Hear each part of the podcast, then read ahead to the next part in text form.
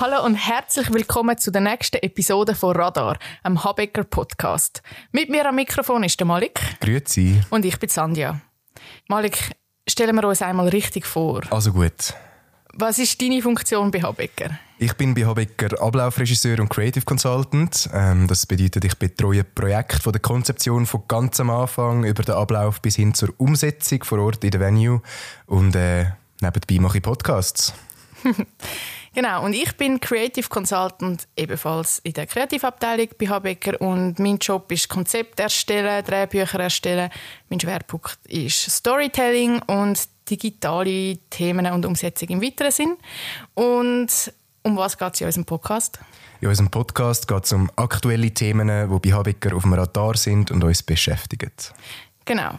Und heute haben wir ein Thema, das so gar nicht aktuell ist und wo eigentlich auch gar nicht unbedingt auf dem Radar ist, aber die Ausnahme bestätigt ja die Regel.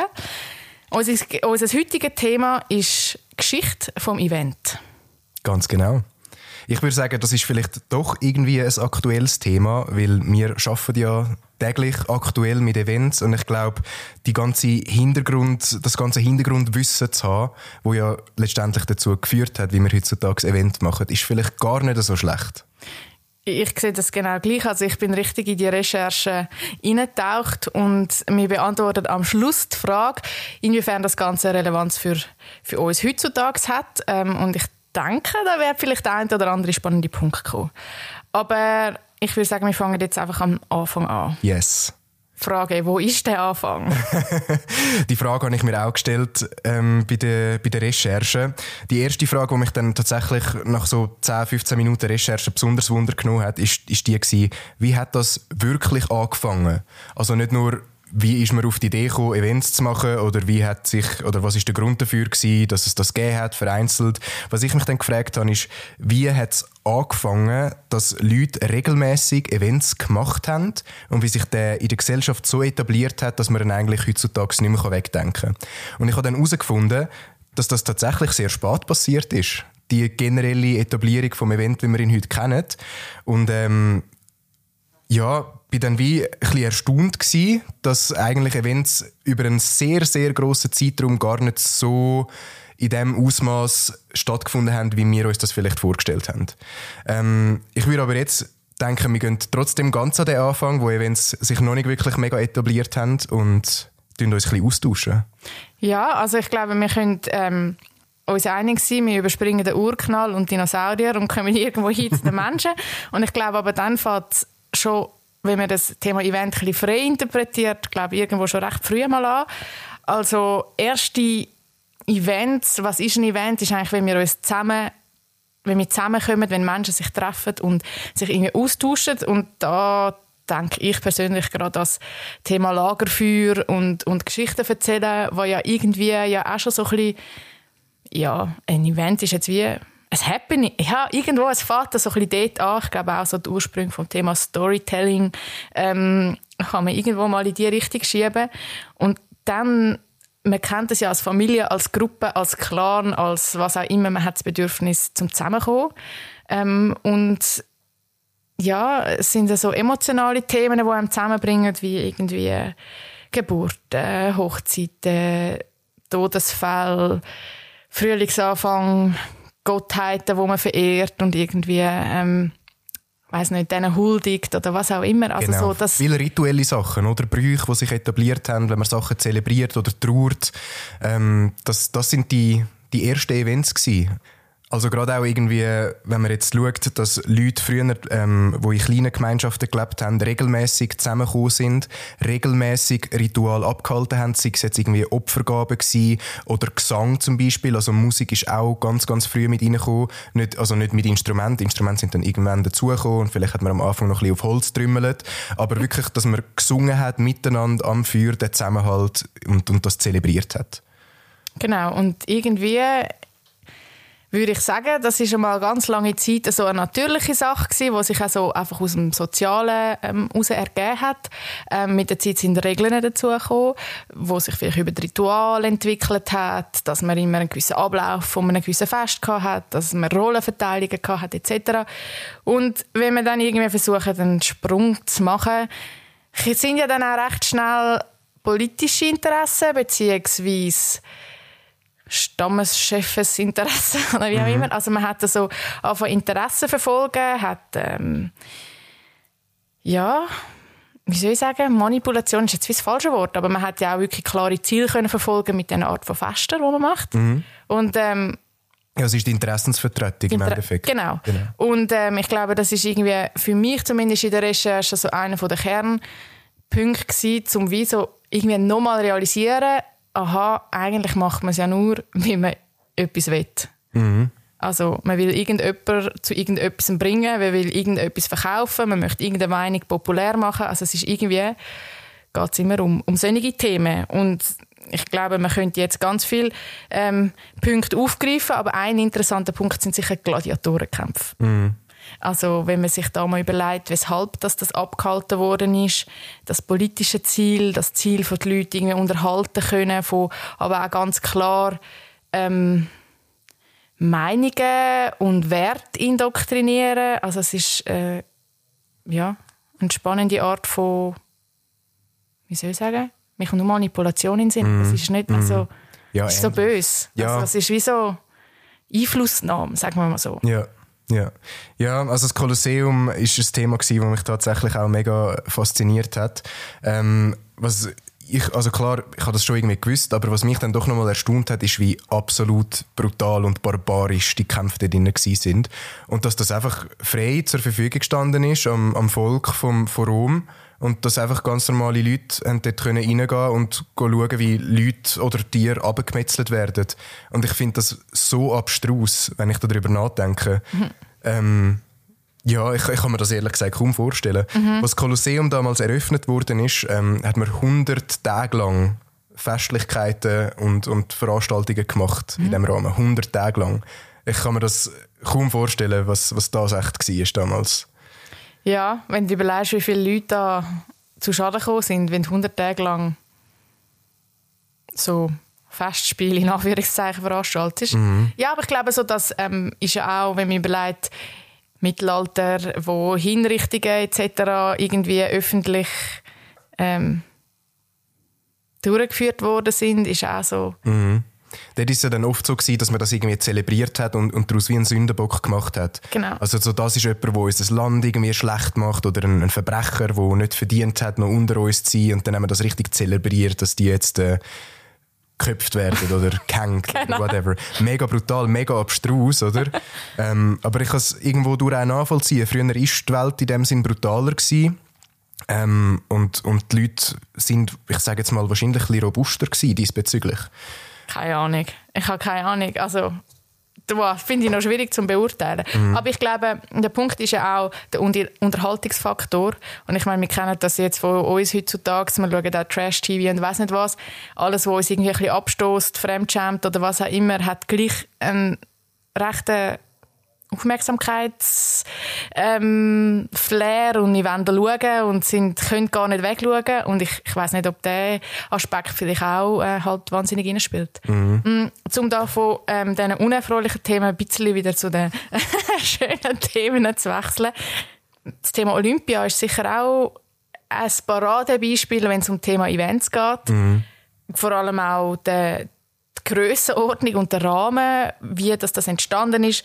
Also Olympia, die Festspiele haben bereits 770 Jahre vor Christus ähm, haben die stattgefunden und sind eigentlich einfach Festspiele gewesen, wo man zu Ehren vom vom Zeus ähm, abgehalten hat und es ist eigentlich dort auch schon ums Kräftemessen gegangen ähm, und hat aber noch viel viel mehr so der rituelle ähm, Gedanken gehabt. Mhm. Und dann hat es die Olympischen Spiele ja ganz lange nicht mehr gegeben. Und so wie wir sie heute kennen, ist dann ab Mitte vom 19. Jahrhundert genau. hat man da wieder angefangen. Und ähm, der Sport ist dann im Zentrum gewesen, aber auch dort, also es ist wirklich ein grosser Anlass gewesen, wo unheimlich viel ähm, Aufmerksamkeit auf sich gezogen hat und mhm. so das hat ja auch ganz unterschiedliche Menschen zueinander gebracht ähm, und das sich gegenseitig messen und und ja ist, ist eine Art von Austausch, wo man sich da plötzlich drin befindet. Also, mhm. Genau. Was besonders wichtig war damals bei den Olympischen Spielen, ist natürlich der Waffenstillstand. Mhm. Dort haben Politiker oder, oder Diplomaten die Möglichkeit gehabt, um miteinander sich austauschen, diskutieren, verhandeln. Ähm, und, und das in einem Rahmen, wo halt einfach alle Leute ähm, miteinander sind, am gleichen Fleck. Und man muss nicht irgendwie noch weit reisen oder so. Also macht man sowieso, aber eben unter dem Rahmen. Und das kann ich mir sehr praktisch vorstellen, gerade wenn man zum Beispiel verstritten ist mit einem anderen Reich oder Krieg hat ähm, und man muss aber irgendwo trotzdem den Common Ground finden und mal miteinander reden, sehe ich als absolut gute Möglichkeit, um das dort zu machen. Ähm, und ich glaube auch, es ist für das Volk durchaus sehr spannend gewesen, dass gerade wenn man in einer Kriegssituation ist oder einfach, dass man verfeindet ist mit irgendwie anderen Leuten, dass man dann dort zusammenkommt und im Rahmen von Sport eigentlich sich gegenseitig misst. Und das habe ich das Gefühl, kann auch schon viele Emotionen eigentlich lösen mhm. von den Leuten. Ja, der Begriff auch ähm, quasi sportlich handeln oder sportlich sein ähm, ist ja auch von dem her ähm, die spannende Interpretation, dass man quasi trotz Differenzen sich irgendwie ordentlich verhaltet und fair, eine gewisse Fairness hat. Mhm. Ich habe dann noch herausgefunden, und das habe ich ehrlich gesagt vorher noch nie gehört, ähm, die Olympischen Spiele sind eigentlich nur ein heiliger Wettkampf von mehreren heiligen Wettkämpfen. Und zwar hat man die damals panhellenische Spiel genannt. Und äh, die Olympia ist eigentlich nur eins von denen gewesen. Es hat noch die äh, pythischen Spiele gegeben. Die sind alle zwei Jahre veranstaltet worden. Die äh, nemeischen Spiele und die ithmischen Spiele. Alle zu Ehren von Göttern und alle haben etwas mit Wettkampf zu tun gehabt. Also sehr, sehr spannend, dass den Griechen das anscheinend sehr wichtig war, auf Wettkämpfe zu machen, sich zu messen. Ja, das ist noch spannend, aber auch wenn man auf heute schaut, gibt es das doch noch ganz viel. Ich meine, es gibt Boxkämpfe, MMA-Kämpfe, Kampfkunst. Das ist etwas, was die Leute immer noch mega, mega cool finden, sich, sich zu messen oder auch ein Fan sein für jemanden, der sich misst. Mhm. Das ist noch sehr spannend. Das sich messen hat natürlich auch auf ganz anderen Ebenen stattgefunden und bringt uns vielleicht zu einem weiteren Punkt in diesen ganzen Events, und zwar das Thema Weltausstellungen. Also mit der Industrialisierung ist ja dann auch das Thema aufgekommen, dass man sich in Bezug auf, auf Fortschritt, technologische Entwicklung ähm, hat messen und es ist so ein bisschen der Anfang von ganz viel zusätzliche Interessen nebst dem politischen Wert. Plötzlich hat man wollen, ähm, Marketinginteressen verfolgen, man hat wollen, ähm, Produkte unter die Leute bringen, man hat wollen zeigen, was es alles gibt. Also es ist auch da wieder ein Zuschaustellen gewesen, aber ähm, irgendwie auf einem ganz anderen Level. Mhm. Und so hat es dann ab Mitte vom 19. Jahrhundert ähm, die ersten Weltausstellungen gegeben. Ganz am Anfang, glaube die allererste Weltausstellung hat man 1851 im Hyde Park in London gemacht und hat für das ähm, den gläsernen Palastaufbau gehabt. Mhm. Das ist noch ein einziges Gebäude gewesen, wo alle dort zumal teilnehmenden Nationen in einem quasi Gebäude versammelt sind und man hat sich da über technische und industrielle ähm, Neuheiten quasi können informieren und hat den Leuten das gezeigt. Und mhm. wahnsinniger Publikumsmagnet gewesen. Die Leute haben ähm, Sachen gesehen, die sie vorher noch nie gesehen haben. Und ich glaube, der Charakter ist bis heute auch bestehen geblieben. Dass ja. man wirklich irgendwie versucht zu zeigen, was man als Nation drauf hat, dass man ähm, ja, Interessen verfolgen kann, die so ein bisschen subtil ist und die Leute sind unterhalten, man tut sich ein bisschen beeinflussen. Also es ist so, ja, mhm. es ist ein grosser, vielfältiger Vorteil. Mega. Ich glaube, das ist auch sicher etwas, was bei den Griechen auch eine Rolle gespielt hat. Zu zeigen, dass man das kann, dass man so eine riesige Veranstaltung kann durchführen kann. Was spannend ist, dass das in diesem Format nur dank der Industrialisierung können stattfinden wegen dem Transport. Also, dass Events mehr haben können, ähm, stattfinden und über also von, mit Leuten von grösseren Distanz können stattfinden, weil man die Möglichkeiten erst dann wirklich so richtig hat oder sie erst dann erschwinglich gewesen sind. Man muss sich vorstellen, ähm, das ist jetzt ein bisschen nach der olympischen Zeit, aber immer noch vor Christus. Ähm, bei den alten Ägyptern hat es äh, sehr viele Veranstaltungen gegeben, vor allem dann auch unter der Kleopatra. Und dort muss man sich mal vorstellen, wenn jetzt dort, ich sage jetzt mal, ein römischer General eingeladen worden ist für, für so eine Veranstaltung, für so ein Fest, dann hat irgendjemand mit einem Brief müssen wochenlang, wochenlang dort hinlaufen, oder? Und das ist, das ist unfassbar. Also, ich, ich verstehe, dass es damals noch nicht so viele grosse Events gegeben hat, weil es halt einfach für alle einen unglaublichen Aufwand bedeutet hat. Ja, hast du auch nicht kurzfristig absagen Nein. ja, Ja, das stimmt. genau. Und bei den Ägyptern hat es sehr viele Veranstaltungen gegeben. Ob man die jetzt Events will nennen, ist noch schwierig. Vielleicht sind es auch eher auch so fest und so ein bisschen gebrauchsmässig. Ähm, ich habe herausgefunden, dass vor der Kleopatra also Kleopatra Herrschaftszeit war ca. 51 ähm, vor Christus gewesen. aber auch vor dieser Zeit haben die Ägypter einige Events gemacht, die sind allerdings eher dafür da gewesen, für Frieden unter den Stämmen und so ein bisschen den Austausch unter den Stämmen zu fördern. Und Kleopatra ist dann eigentlich die erste gewesen, wo ihre ihren Status und ihre Möglichkeiten ausgenutzt hat, zum grosse Feten zu machen. Und was ich bei ihr auch sehr lustig gefunden habe, ist, sie hat äh, ein paar Rendezvous für sich organisiert. Ähm, Nämlich ist das so gelaufen, dass sie einen potenziellen Liebhaber gesucht hat oder, oder mehrere potenzielle Liebhaber und für das dann sich entschieden hat, zum sehr extravagante, luxuriöse Rendezvous einzurichten. Ähm, beispielsweise hat Kleopatra eine Fahrt auf dem Nil bei Sonnenuntergang für den römischen General Mark Anton organisieren lassen, begleitet von Kerzen, kostümierten Mägd und natürlich gekrönt von einem grossartigen Festmahl. Ja, wer kann da widerstehen? Wer, wer kann da widerstehen? ähm, das ist aber damals wirklich nur möglich gewesen, weil Kleopatra auch unbegrenzte Ressourcen gehabt hat. Und dort hat auch nur der höhere Adel oder die höhere Gesellschaftsschicht können teilnehmen. Das muss man vielleicht auch an dieser Stelle nochmal sagen. Eigentlich Grossveranstaltungen ähm, damals sind nur von Leuten genossen worden, die dementsprechend sich in einer Gesellschaftsschicht bewegt haben, wo ja. das Geld und die Ressourcen für das herum war. Mhm. Also eigentlich ist über eine sehr, sehr lange Zeit haben, ja, ich sage jetzt mal, hat die breite Masse nicht wirklich Zugang gehabt zu Veranstaltungen. Genau beziehungsweise hat dann nur die eigenen rituellen, familiären also Veranstaltungen gehabt. Genau. genau. Also ich glaube, das ist tatsächlich ja ähm, eine Entwicklung von der neueren Zeit, dass es Fester gibt, wo so gesehen jeder einen Zugang hat. Ähm, ja, da kommen wir jetzt eigentlich auch gerade zum Beispiel ähm, im Kontext von Fußball. Ähm, die Rolle der Medien in Sinn. Also ich denke, das ist ja ein, ein Paradebeispiel, ähm, die ganzen Fußball-Weltcups. Ähm, wenn man schaut, die Nationen, die Teil sind von der FIFA, hat die Zahl ist explodiert ab dem Moment, wo es eigentlich Fernsehübertragungen vom Fußball gegeben hat. Mhm. Und ab dem Moment ist natürlich auch alles äh, wahnsinnig interessant geworden für die Nation, wo ähm, der quasi die Host-Nation war, ähm, zum im Fernsehen kommen, zum zeigen, zum sich präsentieren, die ganzen Werbepartner etc. Also das hat alles plötzlich ganz viel Attraktivität gewonnen und ja. Eben, ich finde wirklich spannend, dass das eigentlich nur hat können, so sich entwickeln weg der Möglichkeiten, die wir haben. Mhm. Ich bin innerhalb von meiner Recherche habe ich ein Aha-Erlebnis gehabt. Mhm. und zwar, also ich habe mich wirklich an diversen Punkten gefragt während meiner Recherche, hey, warum hat es eigentlich vor der Industrialisierung oder allgemein vor den letzten zwei, 250, 300 Jahren so wenig Events gegeben, grosse Events, grosse mhm. Veranstaltungen. Und dann bin ich weitergegangen in meiner Recherche und bin dann irgendwann darauf gekommen, ah, hey, 1870, ähm, die Erfindung vom Mikrofon. Stimmt, mhm. macht Sinn. Man hat ja vorher auf Events mega, mega schwierig können kommunizieren. Man hat ja gar nicht die Lautstärke ja. gehabt. Also, ich habe mir dann überlegt, wie das bei den Olympischen Spielen damals funktioniert hat.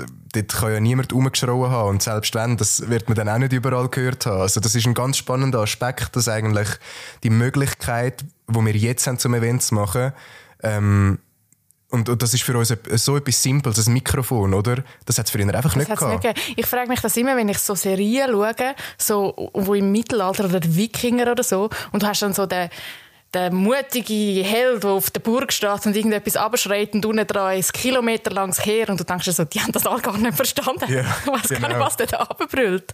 Das stimmt. Ist eigentlich, wie, das wäre jetzt noch ein Nachtrag wert, wie man das gemacht hat. Mhm. Vielleicht machen wir eine eigene Episode zum Thema Mikrofon und Entwicklung vom Ton, wer weiß. Ja, also ich habe das dann tatsächlich noch ein bisschen probiert zu recherchieren, aber ich habe jetzt nichts Handfestes gefunden. Also, Wie, dass man das gemacht hat? Ja. Ich nehme an, die, die es gehört haben, haben sich das weitergesagt oder man hat sich an mehreren Standorten mit verschiedenen Personen organisiert, die dann einfach halt das Gleiche gesagt haben. Ähm, ja, oder es ist vielleicht auch schlichtweg egal gewesen, wenn die hinten gar nicht verstanden haben, um was es geht. Ja. Also ich meine, wenn du irgendwie eine, eine Klassengesellschaft hast, wenn sowieso die relevanten Personen in deinem Ballsaal drin hast und jetzt bös gesagt, der Pöbel draussen kommt es eigentlich gar nicht so darauf an, was, ob die das mitbekommen oder nicht. Also kann man vorstellen, dass das schon auch ein Thema war. Definitiv. Ich bin dann eben auch in Bezug auf, auf Mikrofon ein bisschen, also ich bin eigentlich nur darauf gekommen wegen der Musik. Ich habe mir natürlich auch noch angeschaut, wie haben sich Musikveranstaltungen entwickelt. Ähm, und was ich dort mega spannend gefunden habe, ist, dass Musik eigentlich schon ganz, ganz lang logischerweise in, in den Herzen der Menschen ist, aber dass sich das erst zu einem viel späteren Zeitpunkt dann auch wirklich etabliert hat, dass man Konzerte macht und dann auch, also dass man das wie organisiert, es gibt ein Venue, Leute gehen dort an, man muss ein Konzertticket kaufen oder einen, einen Schilling zahlen, um reinzukommen. Ähm, und hat dann herausgefunden, dass damals der, der Johann Sebastian Bach zum Beispiel, der hat damals angefangen in, in einer kirchlichen Venue zu spielen. Ähm, und die Leute haben dann dort eben einen Schilling müssen zahlen zum, zum Zulassen. Und das ist so wie der Anfang, der Ursprung vom Konzert. Und alles, was es vorher gegeben hat, ist einfach in einem Rahmen gewesen, wo noch nicht so einen Umfang gehabt hat. Also es hat dann vielleicht schon mal irgendwie einen, einen Musiker gegeben, der irgendwo auf der Straße etwas gespielt hat. Oder auch wieder im alten Griechenland ähm, die Barden, die auf ihren Lyren gespielt haben, um die Götter ähm, anbeten oder zu verehren. Ähm, aber wirklich so Konzert ist erst auch wesentlich viel später gekommen. Das habe ich auch sehr spannend gefunden. Ich glaube, da ist auch so der, der Hofmusiker ist ja vorher auch, vielleicht bist du am, am Königshaus gewesen, ähm, eingeladen worden, hast du gespielt, aber dort ist ja eigentlich auch wieder nur für eine ganz beschränkte Gruppe an Leuten ähm, der Zutritt gewesen. Wobei man natürlich auch heutzutage und auch dort mal sagen muss, es kann ja schlussendlich nur der Event besuchen, wer sich den Schilling leisten kann. Also die, das Thema ist nach wie vor auch heute noch top aktuell. Gut, heutzutage hat sich halt wie das Maß ausgeweitet auf wie, wie viel oder wer sich das kann leisten Für wer Mehr können sich's leisten. Mehr können sich's leisten, genau. Und früher ist es wirklich nur am Adel zugestanden. Mhm. Also ich habe dann auch im, im Mittelalter ähm, hat, haben die französischen Könige sind dafür bekannt gewesen, dass sie ganz große und, und pompöse Feste machen. Und die haben dann ähm, Mätresse gehabt. Also Mätresse ist eigentlich die offizielle Geliebte von einem Fürst oder von einem König.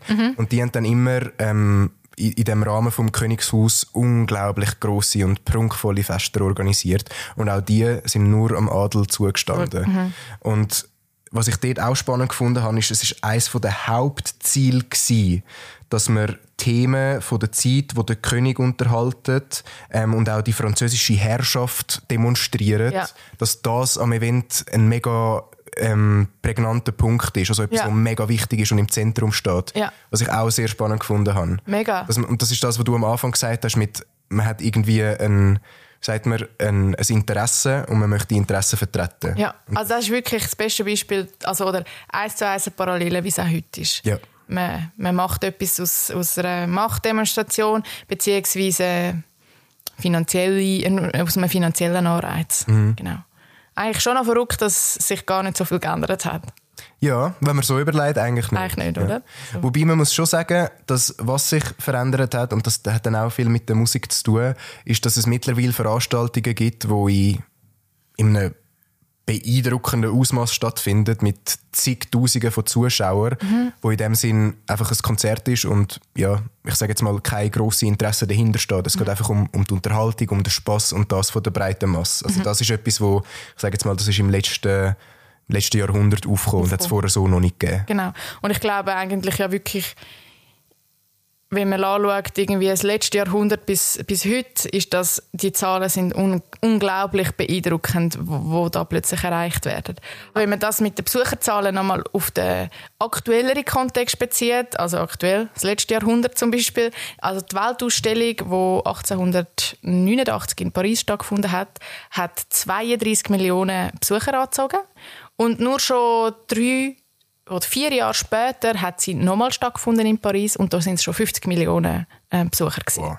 Also unglaubliche Zahlen für die damaligen Verhältnisse auch, dass man so ein breites Publikum, jeder Mann, jeder Frau quasi anzieht, ist, ähm, ist ein unheimlicher Gump von Zugänglichkeit. Und wenn man das jetzt führen spult und zum Beispiel auf ganz aktuell Super Bowl das Jahr äh, mit der Rihanna, also da hat über eine Milliarde Zuschauer das Ganze per TV per, ähm, verfolgt, per Stream.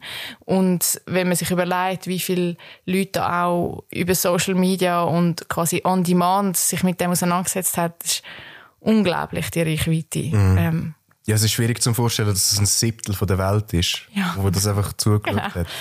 Hättest du das der, der Römer oder der Ägypter oder der Griechen gesagt damals, dass ein Siebtel von der ganzen Welt in der Zukunft wird am Event dabei sein, dann hätten die wahrscheinlich das auch nicht geglaubt. Ja, ich glaube, die, ja, die hätten sich das alles gar nicht können vorstellen Definitiv.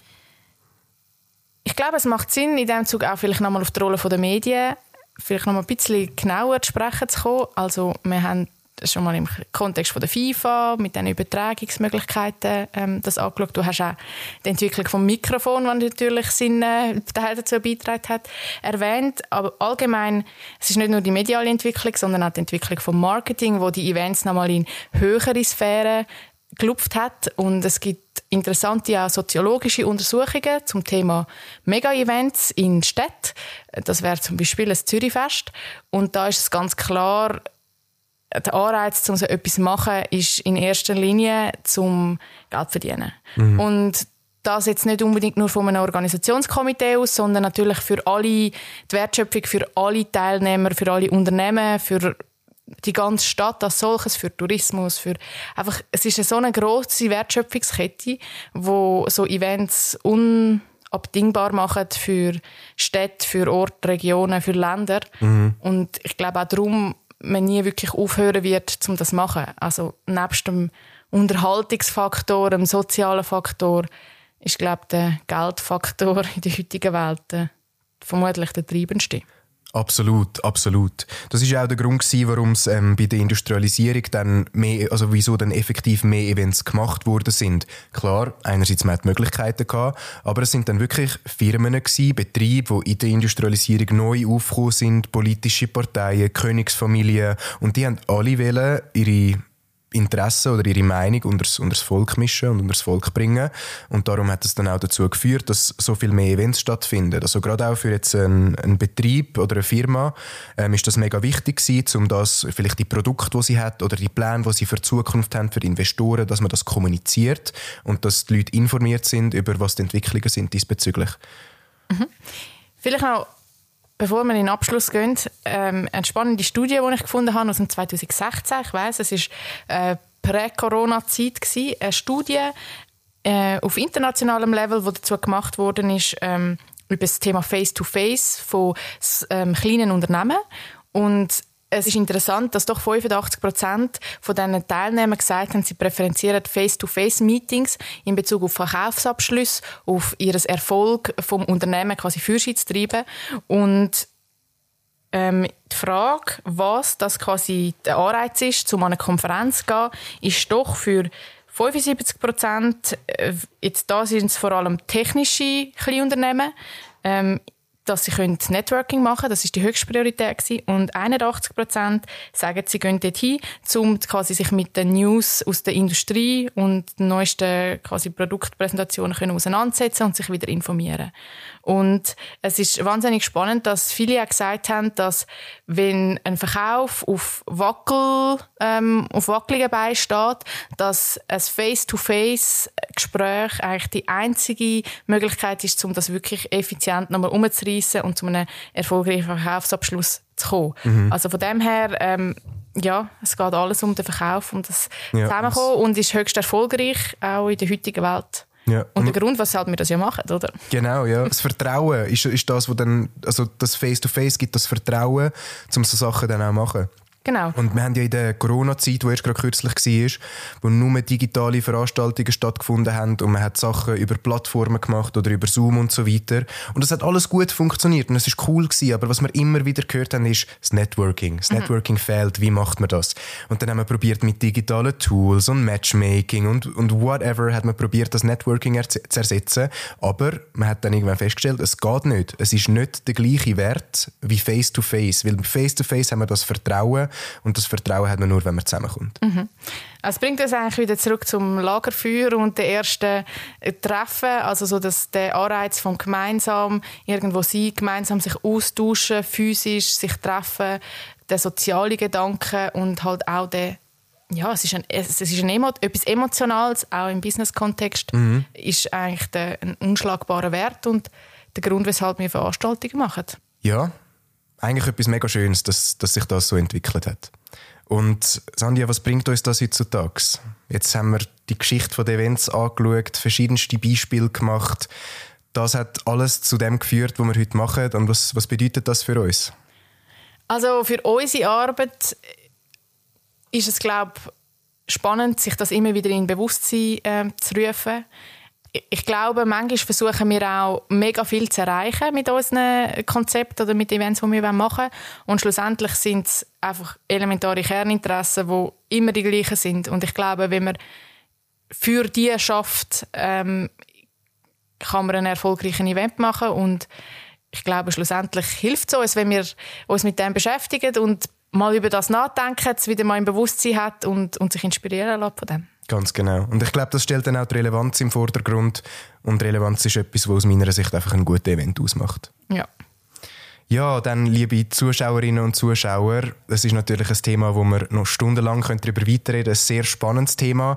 Falls euch noch mehr dazu interessiert, dann geht doch auf unsere Webseite habecker.ch radar oder wenn ihr eine Frage oder einen Kommentar habt, dann schreibt uns doch ein Mail an radar.habecker.ch. Und mit dem, liebe Sandia, würden wir uns verabschieden. ja. Bis zum nächsten Mal. Bis zum nächsten Mal.